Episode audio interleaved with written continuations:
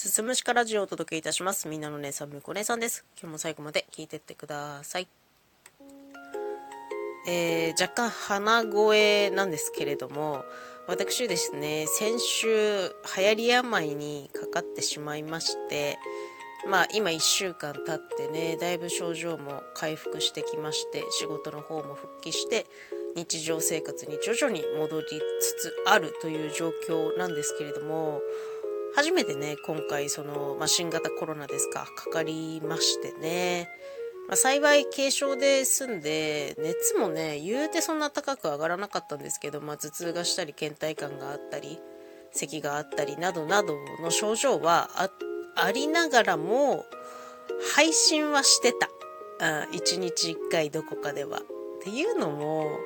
っぱね、その、じゃあ、コロナかかったから治るまではちょっとじっとしてよ、配信我慢しようと思ったんだけど、いや、その期間考えると、やらないでいると忘れられそうだなっていう恐怖がすごくでかくて、っていうのもさ、やっぱこの、まあ私はね、ラジオトークっていうプラットフォームでやってますけど、いろんな配信アプリ全部そうだけど、その新しい人の新陳代謝がものすごく早いんですよ。もうほんと、ちょっと離れてるうちに目を離した隙に新しい人がどんどん出てきて、で、人気の人がどんどんどんどん入れ替わっていて、リスナーもどんどんどんどん退社してきてっていうような状態の中で、まあ、たったね、5日とか1週間とかっていう程度ですけど、その間配信しなかったら、まあ、あっという間にね、私自身の存在なんて書き消されてしまうんじゃないかなっていう恐怖があるの。まあ、もともと私が誰かの中から消えてしまう、記憶から消えてしまうことに対する、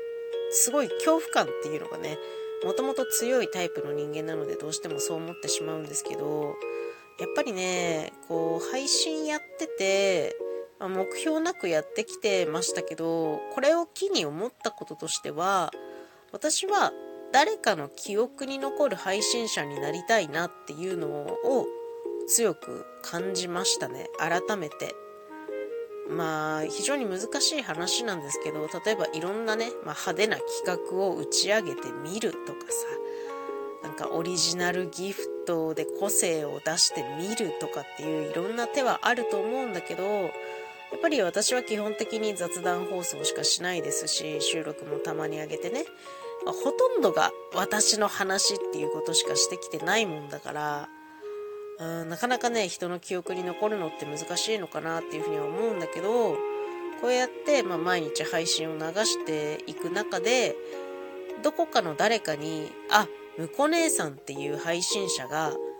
こんな話をしていたなっていうふうにどこかで思い出してもらえるのって配信しててものすごい喜びだと思うんですよね。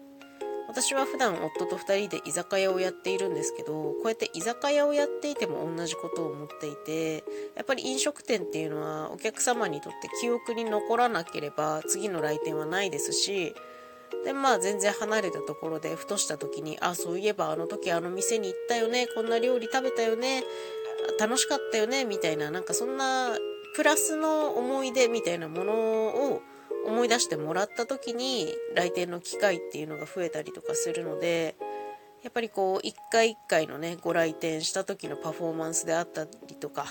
料理だったりとかドリンクだったりとかっていうのはもう全身全霊で取り組まなきゃいけないと思っていて、まあ、そういった部分が配信に通ずる部分とちょっとあるのかなっていうふうに思ってる。まあ習慣づいてなんとなく毎日惰性的にやってしまう部分は正直あるんだけどそれでもまあ私はね毎日15分間っていう短い間しかライブをしないんだけれどもそれでもなるべく濃密で中身の詰まった15分をお届けすることが聞いてる人にとってもこう聞き応えのある15分だったななんか今日いい話してくれたなっていうことで私の存在が頭の中に残ってくれるんじゃないかなっていうふうに思いますね。まあ、理想としてはもうその人の中の記憶に残るもそうだし全然その配信してない時もあ向こう姉さん確かこんなこと言ってたないい話してたなっていうふうに思ってもらえるっていうのが私にとっての配信者としての理想像なのかもしれないなっていうことをねこの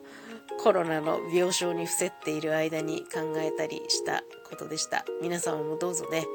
体調はくれぐれもお気をつけください。私はどうにかこの鼻声を直したいなと思っております。最後まで聞いていただいてありがとうございます。また次回もよろしくお願いします。